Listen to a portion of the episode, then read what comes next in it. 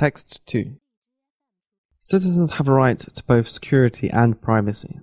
The difficulties arise when these two rights are in conflict, as they now are in the battle between the world's most valuable company and its most famous law enforcement agency.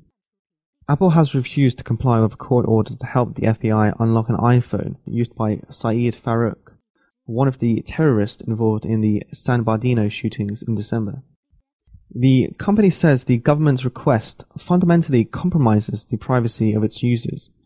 The Fed say that Apple's defiance endangers the safety of Americans. Some frame the standoff in terms of the rule of law. Apple cannot pick and choose which rules it will obey, they say. That is both true and beside the point. The firm has the right to appeal against a court order. If it eventually loses the legal battle, it will have to comply. The real question is whether Apple's substantive arguments are right. That hinges on two issues. The first is whether the FBI's request sets a precedent. The law enforcers say not. This is not an attempt to build a generic flaw in Apple's encryption through which governments can walk as needed.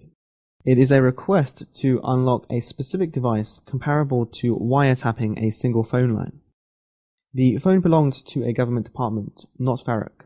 Apple and other tech firms regularly cooperate with the authorities on criminal cases. This is no different.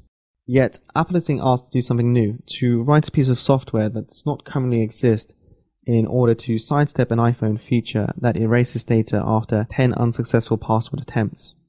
If the court's ruling is upheld, it signals that companies can be compelled by the state to write new operating instructions for their devices. That breaks new ground. The second issue is whether that precedent is justified and that entails a judgment on whether security would be enhanced or weakened by Apple's compliance. In the short term, the answer is that the security will be enhanced. Farook was a terrorist. His phone is the only one being unlocked. And the device might give up the identity of other malefactors.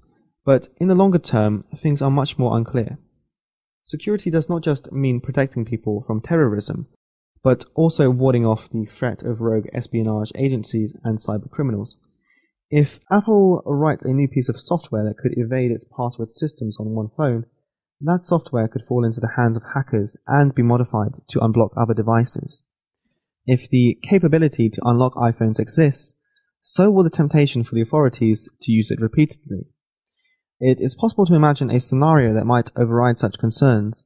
If information is needed to avert a specific and imminent threat to many lives, for example, but in this instance, Apple's case is the stronger.